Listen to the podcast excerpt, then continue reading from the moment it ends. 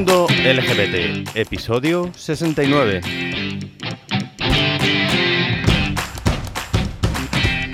Bienvenido y bienvenida a un nuevo episodio de tu podcast sobre diversidad afectivo, sexual y familiar.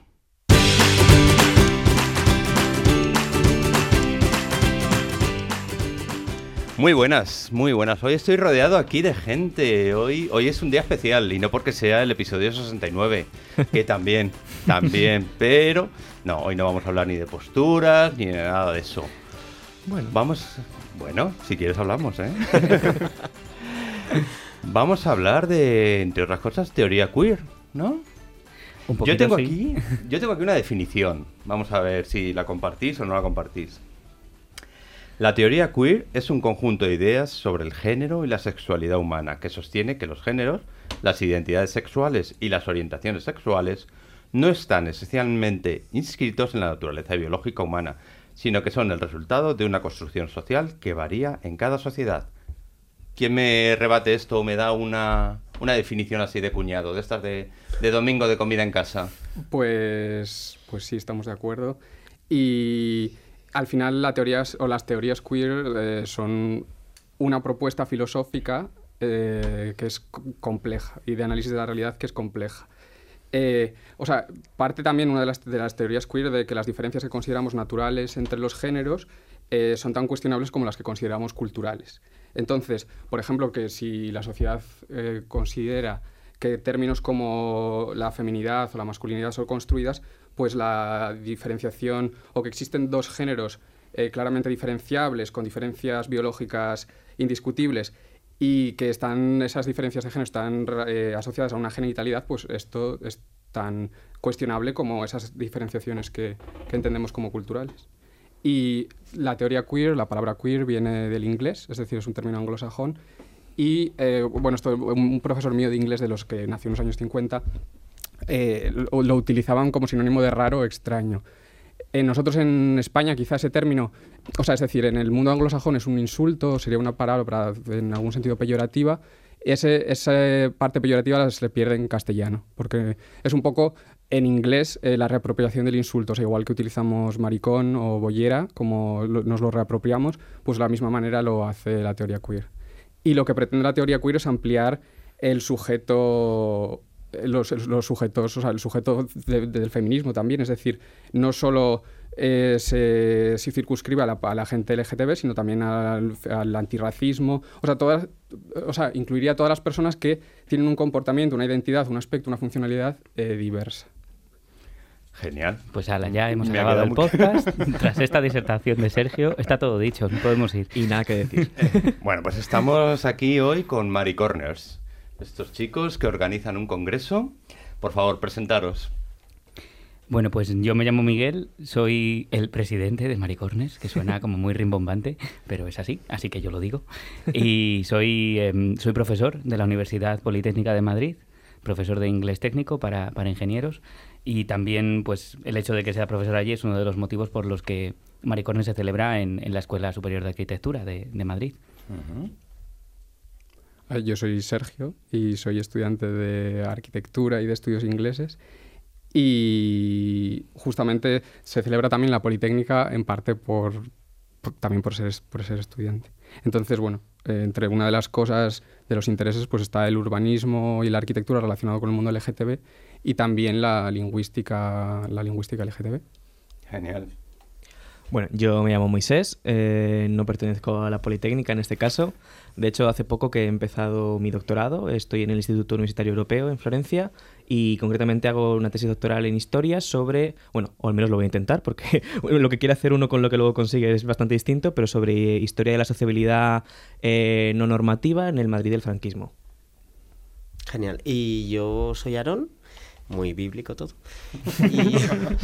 Cierto. Soy eh, formador de profesores de español como lengua extranjera en una editorial y formador en, la Universidad de Nebrija en los másteres de, de, L, español lengua extranjera. Entonces, como ves, somos muy diversos también en disciplinas. Sí, sí, la verdad es que da gusto.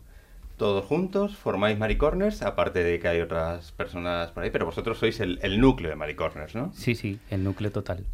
Segundo Congreso Internacional de Estudios Interdisciplinares LGTBIQ en español. ¿Qué es Maricorners? Maricorners es una oportunidad de ir abriendo espacio académico para los estudios LGTB, para los estudios queer que mencionaba antes Sergio, y Maricornes responde a una necesidad que nosotros mismos, nosotros cuatro, como, como investigadores y trabajadores de diferentes disciplinas, veíamos que, bueno, pues que, de alguna manera no teníamos un espacio en el que presentar y compartir el fruto, el fruto de nuestras investigaciones.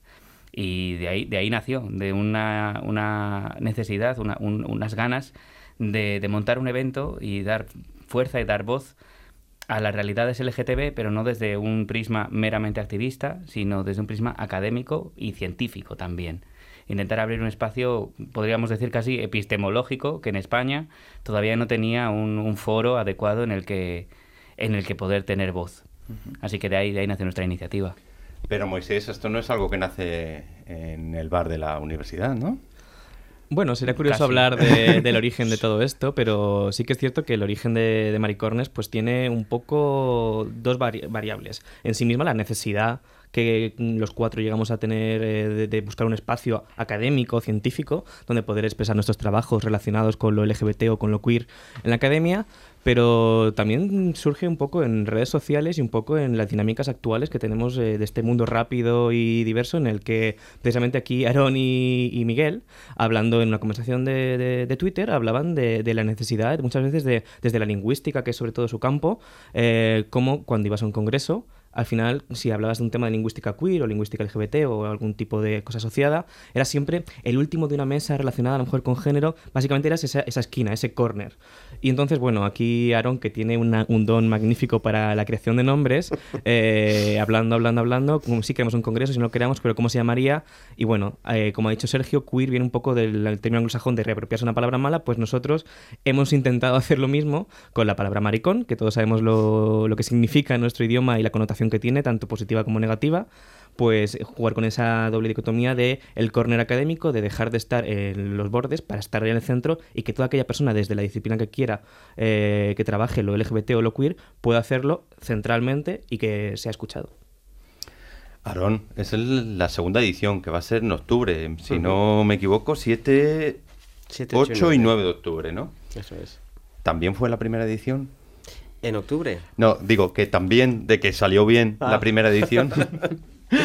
Eh, salió muy bien. Salió muy bien, fue mm, el éxito que no esperábamos, ya digo, esto nació en Twitter hablando de la necesidad de crear un congreso, también de crear un congreso en el ámbito académico y universitario concretamente, no queríamos ir a cualquier sitio, era lo complejo, ¿no? No somos una asociación que nacemos en la universidad, aunque sí somos universitarios. Eh, pero salió bien mm, maravillosamente, no sé si por el nombre o por la necesidad, también influye todo, ¿no? Y sobre todo por el trabajo que había detrás de buscar eh, muchas, em, muchas formas de hacernos eh, notar y la gente respondió a eso con cientos de personas allí, volcadas en, en que saliera bien y en, y en disfrutar de ese momento histórico, aunque suena un poco pretencioso, pero era histórico, yo creo que por esa eh, necesidad que no existía de, de, un espacio académico para lo LGTBIQ. Sí que es cierto que yo el año pasado sí que ya en redes os vi y demás, no me dio tiempo a pillaros, ya era muy... Y ya dije, este año no, yo con tiempo, eh, que nos quedan ocho meses, pero, pero vamos a hablar aquí de, de Maricornes y, y, con vosotros. Y, y en cifras y tal, ¿qué tal salió el primer congreso, Sergio? Pues no tengo las cifras aquí, no sé si vosotros... yo, pensé que sí. Tú las tienes, Yo me las sé, yo me las pues, sé. Pues, si no las digo, reviento. pues venga, dime. Es que ya me salen de carrería. 110 eh, propuestas recibimos, de las cuales terminamos aceptando 95, 95 comunicaciones, más 6 ponentes plenarios, más un ponente inaugural que fue nada más y nada menos que Luis García Montero, director del Instituto Cervantes, a la sazón más 200 asistentes. Y esto lo recalco mucho porque puede parecer una cifra así mm, aleatoria, lo de los 200, e incluso para alguien ajeno al ámbito académico puede parecer normal que haya más asistentes que gente que participa. Pero no. En el ámbito académico esto es un, un logro. Vamos, yo llevo 15 años de vida académica y en la vida he ido a un congreso en el que hubiera gente que se matricula en el congreso por el mero placer de escuchar a quien va a hablar. Tú te matriculas en el congreso al que vas porque tú vas a hablar en ese congreso. Y ya de paso escuchas a los que están. Pero tú no vas solo a escuchar, normalmente. En Maricornes sí pasó. También yo creo que tuvo mucho que ver el hecho de que pusimos precios eh, competitivos, porque somos muy conscientes del dineral que suelen costar algunos de estos eventos y de, alguna manera también demostramos que es posible hacer eventos científicos sostenibles, dignos y rigurosos, sin vaciar el bolsillo de quien quiere ir a ellos, lo cual también es un poco reivindicativo por nuestra parte. Y este año también estamos manejando unas cifras bastante similares. Ya hemos anunciado la presencia, si no me equivoco, de cuatro plenarios y plenarias y plenarias. Ahora, ahora nos contáis. Que tenemos nombres de peso y estamos recibiendo un número bastante... Bueno, de hecho hemos superado ya el número de, de propuestas de que recibimos el, año pasado. Hemos recibido propuestas de 15 países diferentes. Vamos, cifras que marean un montón. Luego al final del episodio sí que pondremos y diremos dónde pueden contactar con vosotros para que, os envíen os envíen propuestas. ¿Te lo esperabas así, Sergio? ¿Este éxito del primer congreso? Pues no me esperaba que fuese tanta gente a responder de esta manera. Sobre todo, quizá, además, eh, creo que lo pensamos al principio, que iba a ser un, no, un fracaso, pero que, que, nos podíamos quedar con muy poca gente o que podía haber eh, comunicaciones en las que no, fuese, no hubiese un número suficiente. Y eh, no lo mencionamos todavía, pero gracias también a un equipo de voluntarios pudimos sacar adelante el Congreso. Es decir, que cuando la gente está comunicando su texto, su ponencia, eh, tenemos que tener a gente de apoyo y pues creo que unas 10 personas estaban, estaban allí con nosotros. ¿Y con qué apoyos contáis? En este momento? En general, ¿con, qué, con cuáles contasteis en, el primer congreso? Y supongo que volverán a apoyar en este segundo, pero eh, así algo nuevo, algo innovador, supongo que a lo mejor os costó un poco encontrar ¿no? apoyos. Pues en realidad, eh, ahora entre un congreso y otro, más o menos está pasando un año y medio, pero el primer congreso que surgió de la nada, surgió de lo que acabamos de comentar, esta conversación de Twitter, fue un año y medio de ir llamando a puertas y que muchas pues te decían quién eres o ¿qué, qué, haces aquí y bueno entonces eh, cuando dices sí yo bueno soy un estudiante de arquitectura yo soy profesor en la UPM bueno y no te conoce nadie pero bueno la verdad tenemos que admitir que hubo gente que nos abrió desde el primer momento las puertas como Marta Muñoz eh, que es coordinadora de la CHAM de eventos. Eh, el propio Manuel Blanco que es el presidente de la CHAM desde el primer momento nos dijo que sí a la celebración en su facultad lo cual en realidad para nosotros fue una de las grandes conquistas, porque lo que queríamos era ocupar simbólica y espacialmente un edificio universitario, una, una facultad académica.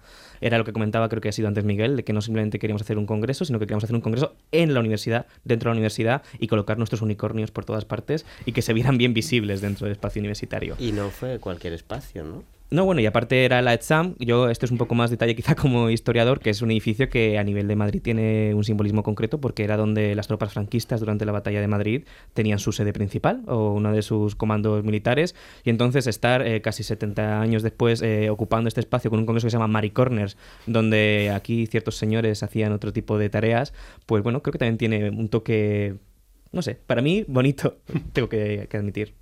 Ahora, sí. Y no sé, y creo que aparte de lo que es el apoyo eh, de lo que es en la UPM, la ECHAM y Paloma, que es la directora de la unidad de igualdad, también de la UPM, que nos apoyan en temas de difusión, cartelería y demás, pues básicamente ha sido nuestro apoyo principal. El resto, eh, pues bueno, trabajo, trabajo, y nosotros cuatro y los voluntarios arrimando el hombro y hacia adelante durante un año y medio. Y a modo de resumen, sale una monografía, ¿no? Del primer congreso. Cuéntanos. En efecto.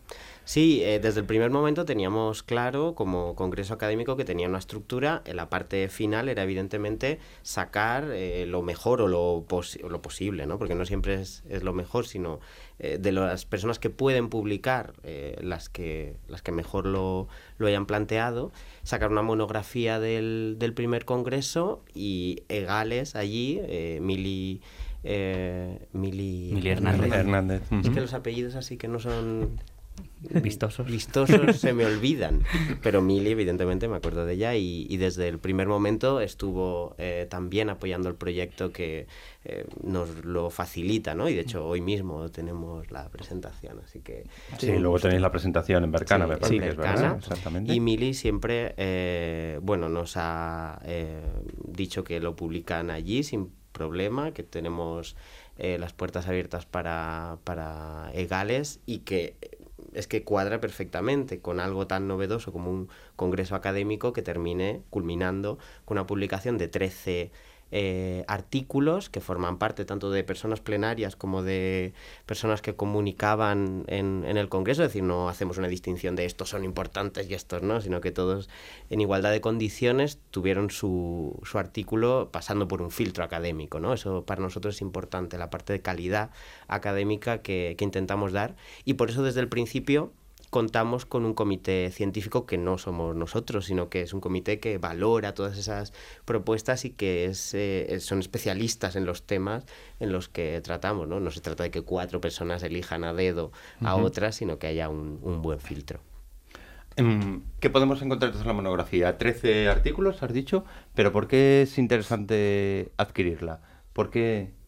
Cuéntanos. Bueno, yo creo que porque hemos logrado algo muy interesante que es combinar la interdisciplinariedad, porque hay textos de literatura, de historia, de lingüística, de psicología, con el hecho de que todos ellos eh, siguen una especie de hilo conductor, de alguna manera, que hace que, sean un todo coherente dentro de la diversidad de estudios y de trabajos que presentan. Entonces, partimos de... De hecho, el, primero de todos es uno que tiene que ver con la psicología, escrito por, por Alicia Franco que habla sobre el concepto de identidad y género desde el punto de vista de la psicología, de ahí se pasa a otros conceptos de identidad, luego se pasa a la manifestación cultural de esa identidad a través de productos literarios, de productos cinematográficos también, eh, también hay referencias a la historia, referencias a, a las redes sociales, eh, al uso de las redes sociales por parte del colectivo. Y yo creo que es muy interesante y muy valioso el hecho de que una publicación surgida de un congreso académico esté ahora mismo ocupando un escaparate en la calle Hortaleza. O sea, a mí me parece que es algo que no suele pasar, que las publicaciones que salen de los congresos, con todo mi respeto, que yo también he salido en muchas, pero muchas veces quedan un poco aisladas en una torre de marfil académica en la que solo lo leemos los cuatro que hemos ido al congreso y otros tres y medio que están muy interesados en ello. Y esta, y esta monografía creo que conseguimos un, un, equilibrio muy valioso que es el de la especialidad por un lado y el rigor, pero también una vertiente divulgadora, una vertiente de interés para, para, el gran público que si bien tiene que estar interesado en estas eh, cuestiones, no tiene por qué ser especialista total en ellas para disfrutar de estos trabajos. Sergio, acabamos con el primer congreso, decidís ir a por una segunda versión. ¿Qué mejoras os planteáis para este segundo congreso? Pues ya hay varias mejoras que son palpables, entre ellas la comunicación con, los participantes, la difusión del segundo congreso, la creación de una página web más profesional, eh, hay tareas que son administrativas que ya las hicimos para el primer congreso, con lo cual ya no las necesitamos para el segundo. El trato con Hacienda, porque al final nosotros nos tuvimos que constituir como asociación. Sí, bueno, a, mí aparte que el papeleo creo que acabo de descubrir, bueno, gracias a Maricornes 1, que, que me gusta. O sea que puedo terminar de trabajando en Hacienda. Lo he visto por, tus apuntes, lo he visto. ¿eh? Y eh, no sé, la manera de cómo ocupamos la universidad, el espacio, ya vamos, o sea, ya sabemos qué necesidades vamos a tener logísticas para el segundo congreso, es decir, vamos con muchas cosas adelantadas, con muchos contactos, con contactos con universidades. Ahora, eh, en este segundo congreso, que lo vamos a centrar en el castellano, en el español, eh, ya tenemos muchos contactos con otras universidades, es mucho más fácil, se va formando como un, grupo. ayer hablábamos, creo que, de los eh, futuros ponentes de Pata Negra, pues que ya hay gente que vuelve a este segundo congreso. Algo he visto que luego lo, mencionaremos y demás. Estáis vosotros, estáis los voluntarios y estáis el, gabinete ese que habéis mencionado antes. ¿Quién lo compone? Ese gabinete de expertos, de sabios. El comité científico, pues eh, repetimos las personas del año pasado, pero este año lo hemos ampliado considerablemente porque, bueno, esto de haber tenido una primera edición también facilita un poco el, que se te abran más puertas y también porque queremos crecer, dar más espacio a más gente y sobre todo mm, lo que comentábamos todo el rato, que tenga el mayor rigor posible. Y como es un congreso interdisciplinar, necesitamos gente de casi todas las disciplinas posibles, lo cual a veces es complicado porque no todo el mundo trabaja lo LGBT o lo trabaja tangencialmente, entonces hay que encontrar gente que pueda abordar estos temas y que lo haga dentro de su especialidad. Entonces tenemos eh, perfiles súper variados. Por ejemplo, tenemos a Eduardo López Collazo, que es eh, director del Instituto de Investigación de La Paz, que esperamos que nos eche un cable en todas las ponencias que podamos recibir respecto a medicina o temas más de ciencias naturales, o lo que se entiende como ciencias naturales. Tenemos a Conchi Cascajosa, por ejemplo, profesora de la Universidad Carlos III eh, de cine, eh, cine televisión y eh, creo que es directora del máster de guion, por mm. ejemplo. tenemos a Ramón Martínez, que es conocido tanto por la publicación de sus libros como Lo nuestro sí que es mundial, pero también es filólogo hispánico, doctor en filología hispánica, de hecho. Tuvo una ponencia plenaria el año pasado sobre literatura. Es decir, intentamos tener perfiles que abarquen todos los campos del conocimiento dentro de la universidad para que toda aquella persona que quiera venir a Maricornes pertenezca al campo que pertenezca, tenga alguien que sea capaz de evaluar adecuadamente su ponencia. Y tenemos que decir que la verdad, casi todo el mundo con el que hemos contactado, todo el mundo, eh, se ha mostrado súper dispuesto, eh, encantado con el proyecto, de echarnos un cable y también son parte de Maricornes. Así que cuando hablamos de nosotros también les incluimos. ¿No ha habido ningún no? ¿No ha habido ningún rechazo, Aaron? ¿Al comité científico? No, a, lo que organizáis. Repregunto. Eh, a lo que organizamos. Sí, alguien que os haya dicho no al comité científico, no, yo no quiero participar, no, a esta sede nos dejamos. En realidad, los nos que hemos tenido eh, no han sido en el sentido de no no con vosotros, no, no por ser vosotros, sino no por otras circunstancias. Ah, Muchas veces, pues eso, económicas, hay que pensar que somos como asociación, una asociación sin ánimo de lucro, por lo tanto, todo lo que recaudamos es para el Congreso. Y si podemos, es decir, todo depende de las inscripciones, eh, si podemos pagar a ponentes, podremos, pero si no, eh, nos es imposible, estamos atados en eso. Entonces muchas veces pues tenemos que contar con mucha voluntariedad, con mucha fuerza ¿no? al, al decir esto, pero no tanto económica porque tampoco tenemos subvención pública ni privada ni de ningún tipo más que las inscripciones de la gente. No, cuando preguntaba antes por el apoyo yo pensé que sí, que tenéis alguna ayuda pública. nada. La única ayuda que tenemos es la infraestructura, el continente. Que os lo deja la universidad, exactamente, pero ningún apoyo. La y, y la ETSAM eh, nos, nos, brindan ese apoyo, vamos, que es enorme. incalculable. o sea, que sin sitio no podríamos hacerlo, pero es el único apoyo que tenemos. Todo lo demás sale de las inscripciones de la gente que viene.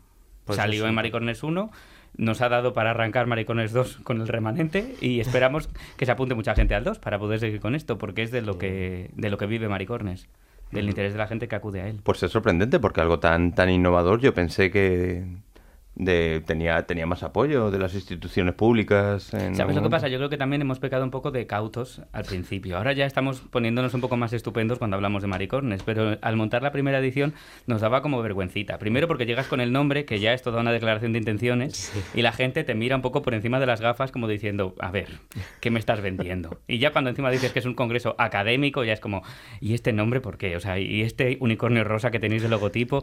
Es todo como que despertamos muchas suspicacias. Entonces al principio nos daba vergüenza hasta pedir, o sea, nos daba vergüenza hasta, hasta intentar marcar un poco el espacio. Era como, bueno, a ver si lo conseguimos, aunque sea una jornadita con cinco personas. Y claro, de pronto recibimos una respuesta tan masiva que dijimos, pues igual molamos, ¿no? Igual lo estamos haciendo bien y verdaderamente hacemos falta. Y ahora sí que estamos intentando, pues no sé, amueblarnos un poco mejor, ¿no? y, intentar eh, pues, pues ponernos a la altura de, de, lo que hemos creado, porque al final a nosotros también se nos viene un poco no es que se nos venga grande, pero es muy grande y es un reto y una responsabilidad muy grande para nosotros estar detrás de, algo que ha suscitado tanto interés. ¿En algún momento te has arrepentido? No, arrepentirme no. Cansarme sí, mucho. o sea, sí, yo a veces cierro los ojos y veo celdas de Excel en estos meses de preparación, pero, pero que va, o sea, de hecho, personalmente, pero creo que hablo por los cuatro, es de las experiencias profesionales más gratificantes que he tenido en mi vida. Sí, sin duda. Es, una maravilla montar algo de la nada más absoluta, literal, a nivel económico, estructural y de todo, y, que tenga tal respuesta por parte de tanta gente tan diversa. O sea, yo, añadiría que, un congreso académico normalmente tiene primero el respaldo de una universidad, lo empieza a montar un departamento dentro de la universidad.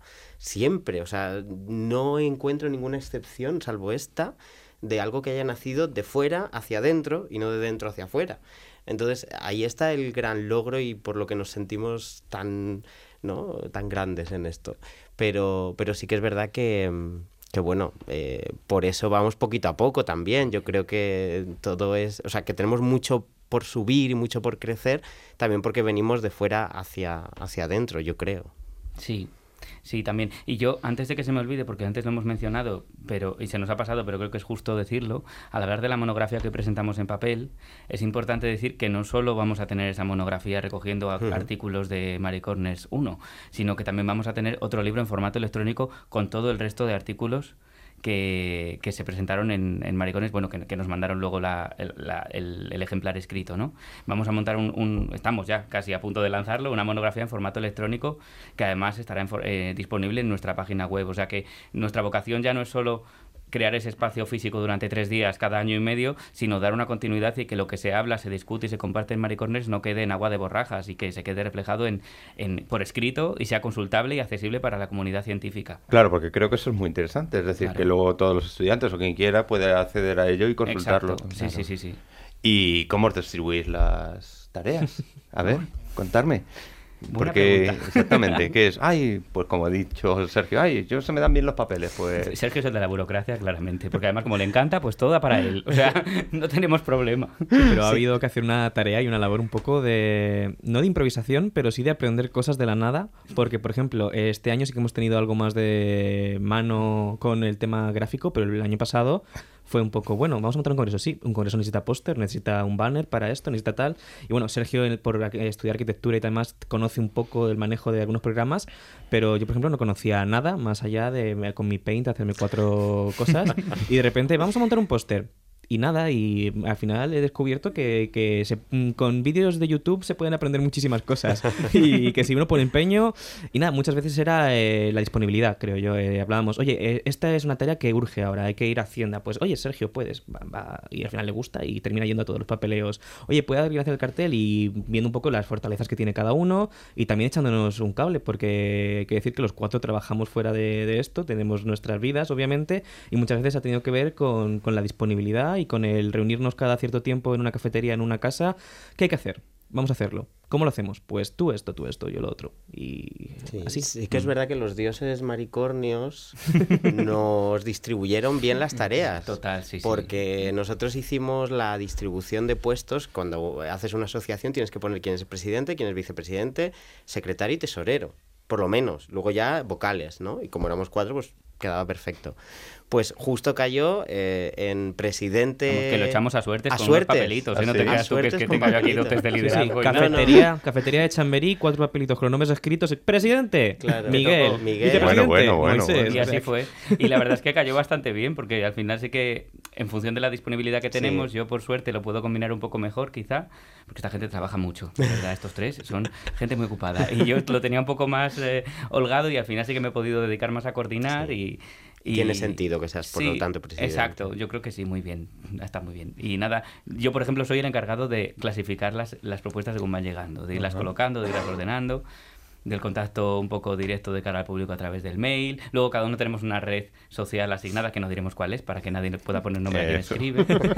Somos todos uno, en realidad. Y, y, nada, y eso, y poco a poco. La verdad es que es muy guay porque ha sido muy orgánica la, la distribución de, de, tareas. Hemos ido cada uno cogiéndonos como nuestra parcelilla, ¿no? Y, sí. y vamos tirando para adelante. Moisés, ¿eres tú el padre del unicornio, entonces? eh, bueno, eh, el unicornio exactamente lo encontramos en un banco de imágenes. Que compramos. Eh, que, que, compramos, compramos sí, está todo también. comprado y demás. Eh, pero me acuerdo que como Sergio era el que manejaba, el, digamos, más el cotarro del tema de imagen y yo me, me manejaba unas cosas, nos juntamos una tarde en mi casa, estuvimos dándole vueltas. Eh, esa tarde fue totalmente improductiva, tengo que decirlo, porque no conseguimos nada. lo recuerdo, lo recuerdo. ¿Lo recuerdas, Sergio? ¿Lo recuerdas? Sí. Eh, la cuestión es que urgía el póster porque estábamos en plena promoción del primer congreso y yo me acuerdo que estaba con un programa que se llama Canva, que es gratuito online y dije, madre mía, ¿cómo puedo hacer esto? ¿Cómo puedo hacer esto? De repente encontré el color. Me acuerdo que el, mi primer paso fue encontrar el color, que no sé eh, ahora mismo cómo escribes, un rosa muy fuerte. Un... Es rosa maricorner. Sí, es que es, para sí, mí es rosa maricorner. Yo ya no tengo otro nombre. De hecho, como anécdota graciosa por redes sociales hay gente que nos pedía el, el pantón y todo, que era como... Claro, claro. Y yo, bueno, encantado, porque como te parece, eso es copiarles un número y ya está. Y, y, nada, la verdad es que se me fue montando un poco solo un día, poner el unicornio en el centro, rosa, con un toque así de romboide, como si fuera un papel pintado de casa de los años 50, 60 del fondo. Y yo creo que dentro de lo simple era muy efectivo y creo que funcionó bastante bien porque, bueno, de hecho alguna gente nos pedía el póster, pero para llevárselo a su casa y era como, si es un póster en congreso académico, pero la gente, bueno, de hecho yo lo tengo colgado en casa, así que, ¿qué, te, voy a decir? Hay que decir que el tema del póster es algo que, que, marca muy bien la diferencia entre el primer congreso y el segundo, porque recuerdo irnos de vacaciones a, a Málaga con un paquete de póster entero para ir a la Universidad de Málaga y colgarlos presencialmente estando de vacaciones, pero claro, había que promocionar. Y en esta ocasión hemos hecho hasta un concurso eh, un sorteo ¿no? de, de, inscripciones a Maricornes a quien ponga en redes sociales que ha colgado en una parte visible su cartelito nuevo y entonces eso nos ayuda mucho a llegar a mucha gente y la verdad es que ha habido una respuesta muy, muy fuerte. Todavía está en activo, creo. Hasta mañana. Hasta mañana. acaba el plazo. Entonces... Así que todo, eso ayuda, todo, eso ayuda, a montar un hashtag de Maricornion Tour y entonces la gente tiene que poner Maricornion Tour como hashtag y bueno, al final en movimientos de redes sociales que creo que es otro de los elementos que nos ha ayudado mucho al Congreso porque aunque somos un Congreso académico no hemos renunciado a esa parte que puede parecer menos seria pero que al fin y al cabo por muy académico que seas si tienes Twitter o Instagram ¿por qué no vas a usarlo? Claro, hay pero que promocionarse. por supuesto. Y ni un tweet sin su GIF petardo. Totalmente. por muy académicos que seamos, la cosa tiene que ser amena. Lo cortés no quita lo valiente. Y que llegue a la gente. Y, Una cosa no está reñida con la otra. Otro éxito del año pasado también fue el merchandising. Es decir, iba a preguntar que si hacéis, hacéis merchandising. Sí, o sea, el año pasado se hicieron bolsas, eh, los lanyards, o sea, los colgantes. Y, que, y además, por ejemplo, ayer un chico de Murcia, que no voy a decir quién es, o si puedo decirlo. sí, puedo decirlo por mí. Estaba en el tren y sentado al lado de una persona que a lo mejor no era muy favorable o no se sabe y llevaba nuestro, nuestra bolsa de maricornas. Y que además yo creo que eh, recibimos varios comentarios al respecto de, esa bolsa que dentro de la sencillez del diseño eh, yo creo que fue muy muy efectiva. Sí, sí. Todavía se usa, eh, yo veo gente que usa la libretita, ¿no? Gente que conozco que la usa para sus notas personales, entonces siempre va como semi promocionando maricornes por el mundo. Está muy bien. Qué bueno. La verdad es que sí. Y creo que además es que el, caso que estás comentando en Twitter de ayer también es que tenía el libro, entonces creo que llevaba el pack completo en el tren, eh, estaba desplegado, libro, bolsa y demás. Entonces, bueno, a lo mejor leyeron maricornes y alguien se asustó porque ya sabemos cómo está la situación. Sí, lamentablemente sí. Justo en, educación especialmente. Ahí está. Por eso es más necesario que nunca que haya muchos unicornios, rosas, cuantos más mejor, por todo el mundo. Que se distribuyan, que, se reproduzcan. tal cual, tal cual, que pueblen la faz de la Tierra. Pues vamos a hablar de la segunda edición. Ponentes confirmados. Ponentes confirmados, nombres de peso ya anunciados en las redes. Alguno he visto yo ya. Como somos cuatro, cada uno puede decir uno y así queda esto. Claro, aquí podéis intervenir cuando queráis cada uno, ¿eh? Pues mira, el último que hemos confirmado es Gabriel Martín, psicólogo experto en psicología afirmativa gay, que vendrá a hablarnos sobre psicología. El año pasado no tuvimos ponente plenario, ni plenaria, ni plenaria sobre psicología. Fue una demanda de los, de los participantes de cara a a Maricornes 2, así que nosotros recibimos el feedback gustoso e intentamos aplicarlo. Gabriel, entre otros libros, autor de Quiérete mucho Maricón, con mucho, éxito. Y cómo sobrevivir al ambiente, etcétera. Sí, sí. Sí, además tuvimos el placer de conocerlo muy brevemente en junio en Barcelona. Y bueno, yo creo que cuando lo vimos y demás era como sabíamos que tenía que estar en Maricornes de alguna manera y es un orgullo tenerlo como plenario. Y aceptó enseguida. Sí, sí, sí, sí, sí, sí, sí, es muy de valorar, vamos, que es que no, tienes por qué, primero, no tienes por qué aceptar y segundo, no tienes por qué implicarte en la difusión del evento en absoluto. Y él, vamos, se ha, se ha mojado en las redes totalmente y gracias a su difusión pues, pues hemos llegado a más gente, sin duda. Y bueno, yo añadiría, me hace especialización hablar de Gracia Trujillo, porque bueno, como, como soy historiador, para mí es un, es un referente. Gracia Trujillo, socióloga, eh, también historiadora, que tiene posiblemente algunos de los libros más importantes de lo que es historia de, del lesbianismo en España. Eh, y bueno, que aparte ahora mismo está trabajando en la Complutense y yo creo que es un referente en cuanto a estudios queer y teoría queer. Y bueno, estar como plenaria y creo que es un gustazo.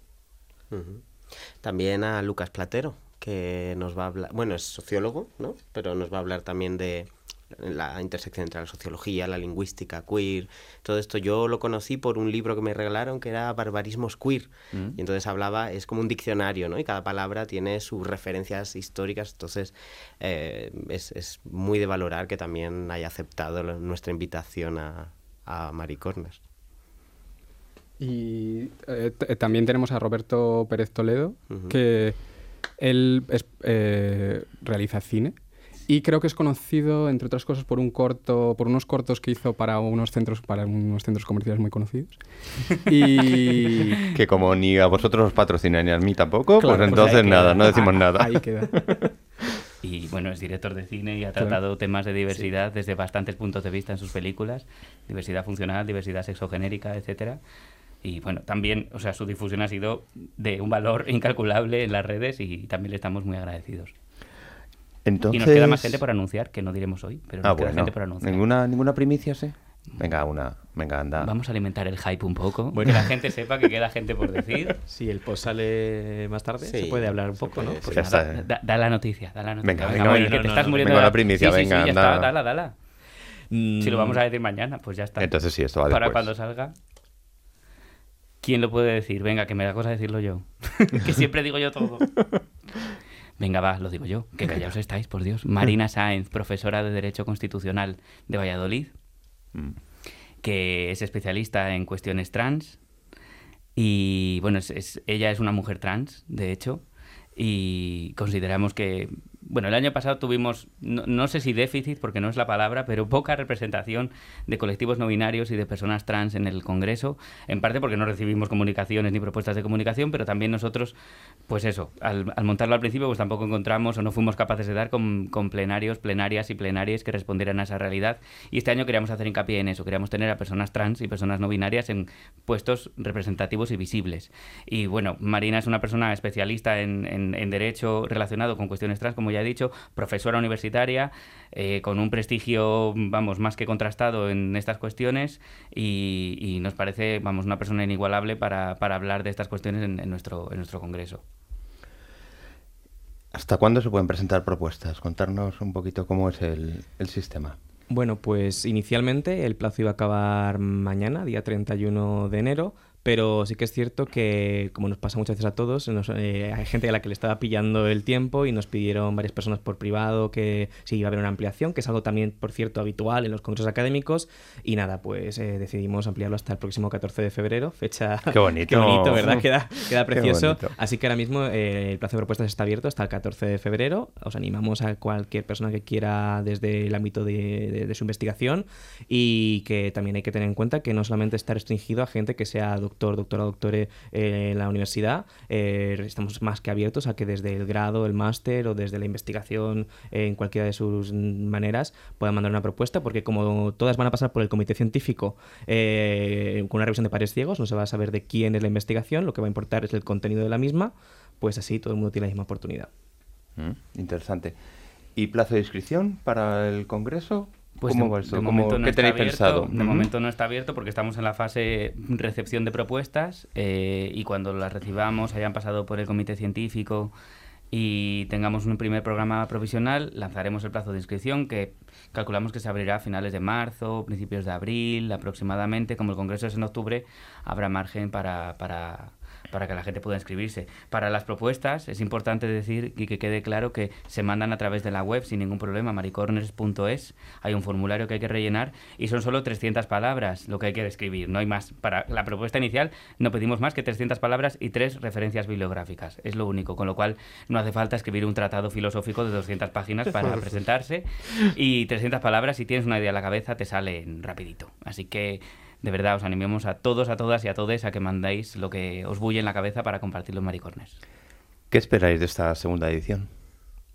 Bueno, pues por lo menos que sea como la anterior, eso yo creo que como mínimo, y en un poco enraizando con lo que estábamos hablando antes, es conseguir una mayor representatividad de todas las siglas que muchas veces decimos Congreso LGTBIQ, Congreso LGTBIQ, pero queremos que de verdad haya visibilidad para todo tipo de temas, eh, me refiero a todo tipo de disciplinas, pero también que aborden eh, todo tipo de identidades y, creo que es lo importante.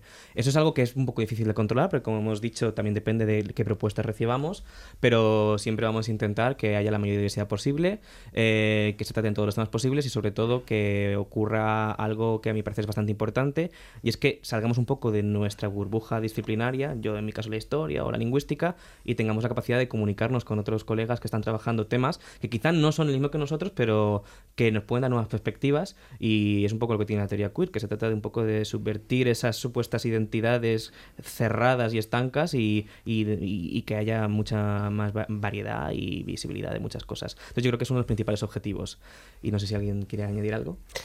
No, no, o sea, que sea numeroso también en, en cuanto a, propuestas, porque sí que es verdad que la impresión que yo tenía antes de Maricornes, y por eso pensamos que seríamos cinco, como decía antes Sergio, lo pensaba ¿eh? directamente, es que, que la academia queer, podríamos llamar, o la academia LGTB en España, yo pensaba que era muy pequeña es pequeña comparada con otras, evidentemente, sobre todo en otros países, donde esto ya lleva, diría, alguna década. Décadas. Décadas. Eh, entonces me gustaría que más gente, y eso sí que lo pude comprobar de cara a Maricornes 1, es que mucha gente a raíz del Congreso empezó a investigar. Ah, sí. Y eso es algo que me llenó muchísimo, el decir, no solo se trata de que estamos abriendo puertas a gente que está investigando, que ha investigado algo, sino también que estamos eh, haciendo eh, que se mueva la gente a investigar porque ve que hay un espacio para ello.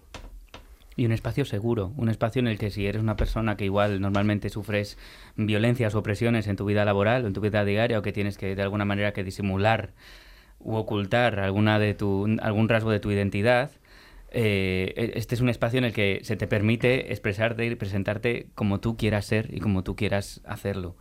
Eh, ha habido, hay una anécdota que no hemos dicho y yo no me resisto a callármela, que sucedió en Maricornes 1 y fue la necesidad, nosotros no habíamos caído en ello como hombres cis aburridos que somos, em, no habíamos caído en, la necesidad de que hubiera baños para todos los géneros, para las personas no cis. Y, y, al segundo día, con toda la discreción, la elegancia y la amabilidad del mundo, hubo un participante, un participante, perdón, si es que me sale solo, lo siento, un participante no cis que nos sugirió la posibilidad de que pudiera haber baños sin, sin género, para bueno, baños para todos los géneros en realidad. Y así lo hicimos y fue de alguna manera fue algo tan sencillo como poner dos carteles en dos baños, en los que ponía baños para todos los géneros, punto. Algo tan sencillo como eso supuso que hubo muchos de, las, de los participantes en el Congreso que se sintieron muchísimo más cómodos y también que colonizamos ese espacio que, del que hablaba antes Moy, que, que, era no solo colonizar el espacio académico, sino el espacio físico, pasillos, baños, el hall de una facultad, para que gente que normalmente tiene que andar con pies de plomo según qué contextos pudiera ser libre y pudiera estar a gusto, contente y tranquile. La verdad que eso es increíble, ¿no? Cuando alguien te, te da esa, ese feedback, te da esa afirmación de que has pensado en mí. exactamente. Ese, detalle es alucinante. Sí, sí, de hecho este año, bueno, el formulario de la web también atendimos a esa necesidad para, mm, para, para que la gente no viera que, digamos que para que no descansara en una concepción binaria ¿no? de las identidades y para que cualquier persona pudiera sentirse, sentir que encajaba en el proyecto que, que estamos manejando, que estamos llevando a cabo. Sergio, ¿algún investigador, algún profesor os ha dado ese feedback también de, de esa oportunidad que tiene de conectar con otros investigadores y daros las gracias por ello, por esa oportunidad de decir, bueno, Sergio, quien quiera, ¿eh? Da igual, es pues una pregunta abierta, ¿eh? Claro, pongo cara rara porque... Por eso que digo, a ver si pregunto algo que no es. No, no, no, no. Eh, o sea, no es que estaba pensando justamente en los profesores de la Escuela de Arquitectura el año pasado, porque otra de las cosas que pasa con el Congreso es que, bueno, es en un espacio determinado que tiene estudiantes, pero también hay mucha, mucho personal allí, desde la cafetería, la gente que limpia todo el espacio que es que estaban encantados con estaban encantados con que el Congreso estuviera allí. Además nos iban, o sea, nos iban a contar sus anécdotas, es decir, nos decían, "No, no, si es que yo tengo un sobrino trabajando no sé dónde que es gay, por ejemplo." Y que es que, o sea, quiero decir que va mucho más allá.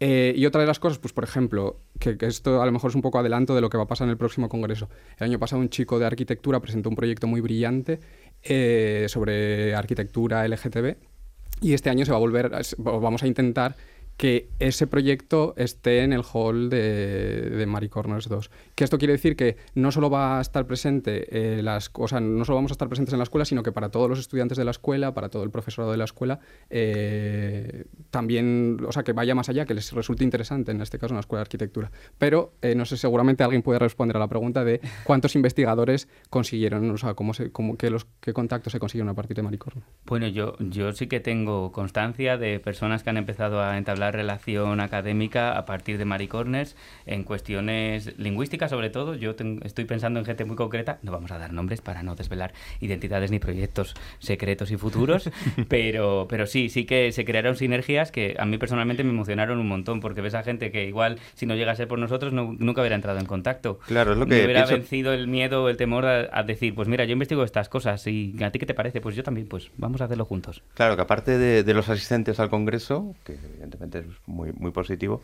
que entre los propios académicos, entre los mm. propios profesores, investigadores, se cree esa unión para poder investigar algo en conjunto o apoyarse unos en otros. A mí me parece que también es, un, vital. claro, vital y, conseguís un objetivo increíble. Algo totalmente novedoso e innovador. Se trata de ir tejiendo una red poco a poco de, de personas dedicadas a la investigación en estos ámbitos porque cuantos más seamos y mejor nos conozcamos, pues, pues, pues más investigaremos, yo creo. De hecho, también anunciamos de manera como primicia, sin entrar en mucho en detalles, que tenemos muy en cuenta, hemos tenido muy en cuenta este valor que tiene la interdisciplinariedad y el contacto entre, entre participantes y digamos que atenderemos a ello de manera muy especial y muy específica en Maricornes 2. Y hasta aquí podemos... Estamos dando muchas primicias. Pero todas como muy vagas, no pasa nada. Falta aquí una música de misterio. Exactamente. Estamos ya llegando al final, lamentablemente, así que os dejo unos minutos a cada uno para que digáis lo que, lo que estiméis oportuno al respecto de, de Corners. Vamos a empezar por, por Aaron. Por Aaron. Bueno, eh, lo primero, muchísimas gracias por darnos este espacio, porque de verdad que se valora poco todo lo que, lo que se hace en el mundo LGTB y lo que se hace en, todas las plataformas ¿no? de difusión de, estos aspectos que hacemos altruistamente, pero que por lo visto tienen un, un buen impacto y, muchísimas gracias por eso. Y también eh, me gusta la pregunta que nos planteabas aquí de por qué hace falta Maricorners. Y la respuesta, pues decía de broma, ¿por qué no? no? Pero pues, hace mucha falta precisamente porque cuando lo hemos dado al mundo, hemos enseñado nuestra idea loca y absurda, han respondido de una manera espectacular. Entonces, esa es la respuesta. Hace falta porque la gente necesita que exista un espacio para ello.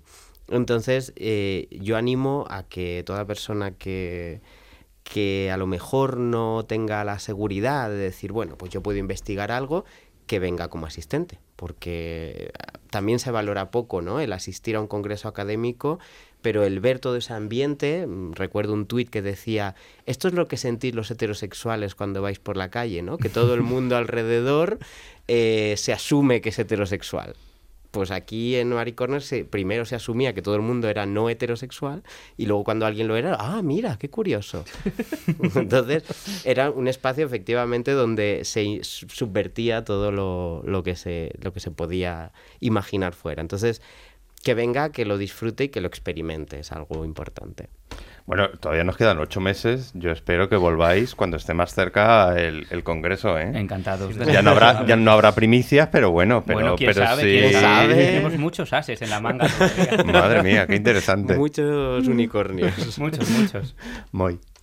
Bueno, eh, yo me añado a agradecer eh, el tiempo que nos estás brindando para dar un poco de promoción y también me gustaría añadir un poco el valor que tiene este congreso eh, para conectar no solamente disciplinas, que es algo de lo que ya he hablado, sino también para conectar generaciones. Porque quiero poner en valor que no es que nuestra generación o la gente de ahora seamos los que de repente hayamos traído lo queer a la academia o de repente ahora somos la gente que trabaja LGBT, sí que es cierto que ahora hay una cantidad muy grande, también por razones obvias de cómo ha ido evolucionando, pero por ejemplo el año pasado tuvimos a Alberto Mira eh, de ponente final, que es conocido por escribir de, de Sodoma Chueca, una historia cultural de la homosexualidad en España, que se publicó, y seguramente voy a meter la pata, a finales de los 90, el año 2000, por ahí, y yo creo que es como uno de estos libros referentes de historia de homosexualidad, y estuvo de ponente final, y yo, por ejemplo, como historiador de que acabo de llegar, que soy nuevo un poco en la disciplina, eh, poder estar con alguien como él, que es un referente, me parece increíble. No solamente eso, conectar gente de disciplinas, de edades, poner en valor a la gente que lleva años y décadas trabajando ya estos temas, que ya desde que podían hacerlo en los 80, en los 90, lo han estado haciendo, con gente pues que acabamos de llegar y que tenemos toda la ilusión del mundo de sacar todo esto adelante y demostrar que hay un recorrido grande que esto no es una esquina, no somos un corner, que somos un tema que está aquí, que ha, llegado para quedarse, por mucho que algunos ahora mismo intenten ponerle, no, me resisto a decirlo, pines. Eh, así que eh, me atrevería a decir que uno de los valores de Maricornes, el por el que todo, todos estáis invitados, es eh, para darnos cuenta de que tenemos mucho que decir, que hay mucho recorrido, que hay mucho discurso y que nuestros temas no son secundarios, sino que están en el centro de cualquier cosa. Gracias. Sergio. Tu turno. Sí, a, mí me cuesta mucho más improvisar que al resto. y después de estos discursos yo siempre me quedo callado, pero eh, una de las cosas que más sorprende de Mary Corners es creo que hay un poeta inglés que hablaba de que todos contenemos multitudes y, y es una de las cosas que, que se nota, o sea, que se ve que es la brillantez de, de todo el mundo cuando presenta su tema. Y además también cómo nos une también geográficamente, porque esto que es como pincelada de cosas que pasaron el año pasado, tuvimos también la oportunidad de ir a Barcelona de, a presentar el congreso durante el verano, entonces eh, también se va tejiendo, o sea, también, vamos tejiendo tejido, o como una, una geografía dentro, dentro de, los, de estos estudios.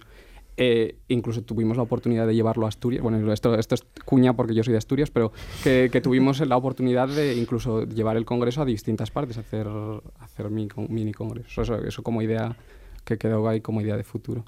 Y nada más.